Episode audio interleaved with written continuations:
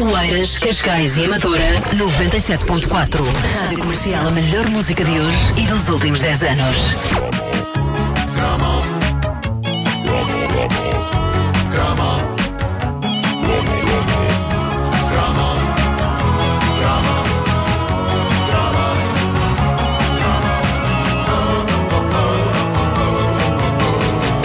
A caderneta de cromos é patrocinada pela I, o novo pré-pago da TMN. Antes de mais, deixa-me começar por uh, uma memória do nosso ouvinte Jorge Vassal a propósito das parabólicas. Ele diz que no final dos anos 80 havia na Póvoa de Varzim, no famoso prédio de 28 andares, uma parabólica tão, mas tão gigantesca que difundia para toda a Póvoa. É lá. Uh, e, e diz ele, parecia um emissor, podíamos escolher os canais. Ao fim de semana de manhã, levantávamos sozinho às 5 da manhã, ligava à TV a cores e era um deleite total. Brave Star, Mask, Masters of the Universe, Shira. Depois dava My Little Pony, mas isso era para a minha irmã, diz o Jorge Vassal. Uh, mas eu lembro-me dessas antenas gigantes que davam para o quarteirão Incrível, inteiro. é verdade. Sim, sim. E ele diz: Lembro-me de não conseguir dormir e vir para a sala e apanhar o meu pai a ver a RTL muitas vezes. Ui! Um dia aquilo desapareceu, acho que houve uma queixa, nunca vi os poveiros tão tristes. Coitado. Realmente. Não se faz a ninguém. Bom, nós já aqui falámos no programa Jornalinho, teve um cromo só para ele e merecidamente, mas um cromo não faz justiça a tudo o que acontecia dentro desse lendário magazine infanto-juvenil de fim de semana, apresentado por António Santos e companhia. Companhia essa que incluía gente de carne e osso, como Carlos Ribeiro, e gente de pano e peluche, como Elias e Horácio. E um dos momentos mais esperados do jornalinho, para mim, envolvia um daqueles conceitos loucos de desenho animado que só os anos 80 conseguiriam parir. Uma série francesa sobre prevenção rodoviária envolvendo índios e cowboys. Quem melhor para ensinar à petizada os sinais de trânsito do que pessoas que existiram numa época em que ainda não havia carros nem sequer código da estrada? Hein? Mas o que é certo é que aquilo funcionava. Durante uns tempos eu não atravessava uma rua sem me lembrar dos sábios ensinamentos do pequeno índio que vivia num velho oeste onde se falava francês e havia sinais de trânsito e semáforos espalhados por todo o lado. E o genérico era assim, era um clássico. Rouges heureux, c'est qu'un Indien prudent en vaut deux. Cowboy et bison, quelle circulation Sur les sentiers, faut faire attention. Pour freiner, faut serrer les deux freins. Traverser, faut regarder au loin. Faut s'asseoir à l'arrière des autos et ne pas rêver quand on se promène à vélo. Eu não me sabes que eu adorava lembrar-me do. Assim, na minha Eu acho que ele tinha um nome. Tinha, havia uma, uma tradução portuguesa para o nome, apesar da série passar em francês, mas era o índiozinho qualquer coisa. Me Isso lembro agora escapa-me. Ah, isto era composto por aventuras curtas e incisivas, de 5 minutos cada. Cada episódio era centrado numa particularidade do trânsito. Eu- E eu, penso que eu passei no meu exame de código por ter ainda alguns conceitos de plume de lã vivos na minha mente. Infelizmente, o raça do índio já não me pôde ajudar no exame de condução. Ah, maldito sejas, plume de lã. Porque ele também não conduzia. Porque me era? abandonaste. Ele só sabia o código também, não é? Claro que naquela altura havia carroças. eh, Sim. E portanto só tinham noções de código, não sabiam como é que se conduzia carros. A série foi paga pelo Ministério Francês dos Transportes e produzida pela equipa Belocapi, a mesma a quem devemos outra animação mítica da nossa infância já imortalizada aqui num cromo, a série Chapi Chapeau, com, com os bonecos com o chapéu grande.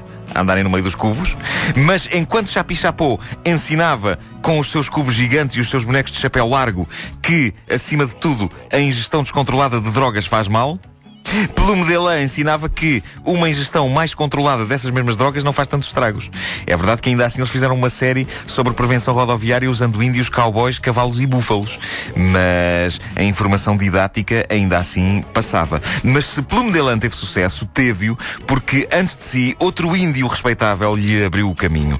E eh, vocês têm de dar valor a estes índios, petizada. Se vocês bem se lembram, nós passávamos as tardes de fim de semana a ver as cowboyadas que a televisão exibia à tarde. E estou a falar de cowboyadas mesmo, estou a falar de cowboyadas no sentido maroto da palavra. Isso era na RTL, à noite.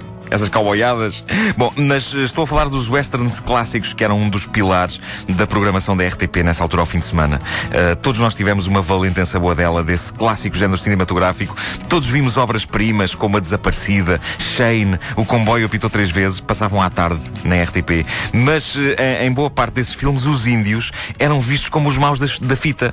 Eram os, no eram os desgraçados que andavam lá na sua vidinha, viram as suas terras ser expropriadas e ainda ficavam com pinta de vilões. Alemães, coitados, eu acho que é incrível. Mas realmente, em vez de darem as boas-vindas ao invasor, não é "Ei, a nossa terra, a nossa terra, vão-se embora. É mau feitio, não é? É mau feitio. Está ali o invasor a entrar e eles, em vez de abrir as portas.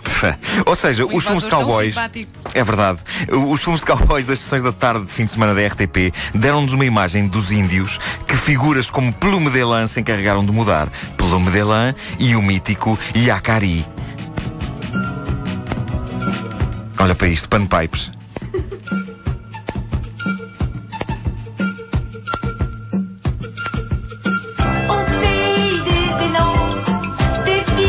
Viste que estes índios falavam todos francês? eh, nesta altura. Nesta altura era assim.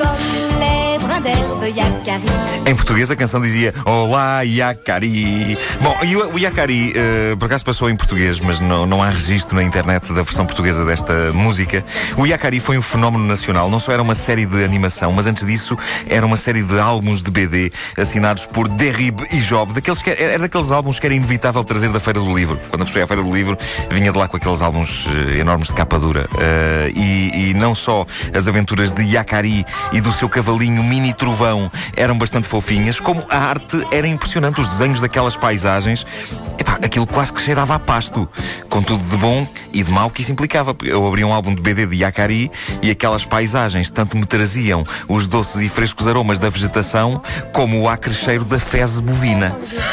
Ah, não é que aparecessem fezes bovinas nos álbuns, mas havia lá búfalos tão bem desenhados que aquilo, epá, aquilo era um assalto aos sentidos. Onde há búfalos, há claramente cheiro. Claro, Ah, claro, sim. a, a, a fezes bovina.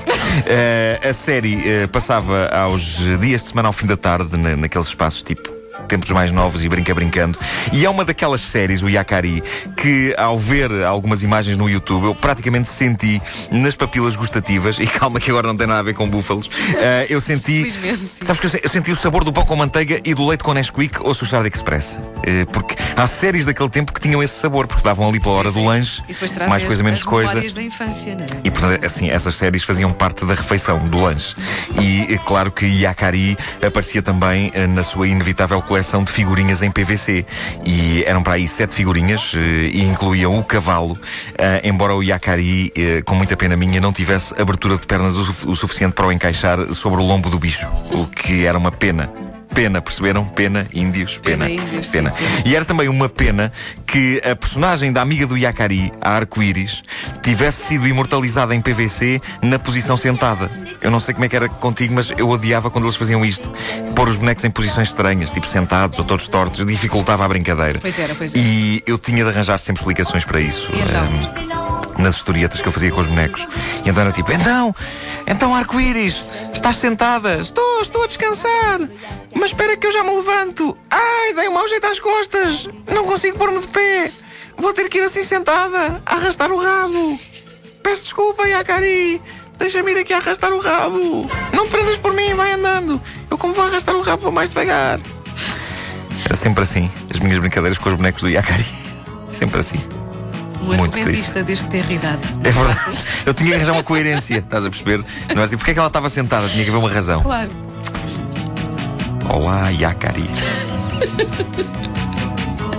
A caderneta de cromos é, tem o patrocínio de e o novo pré-pago da TMN.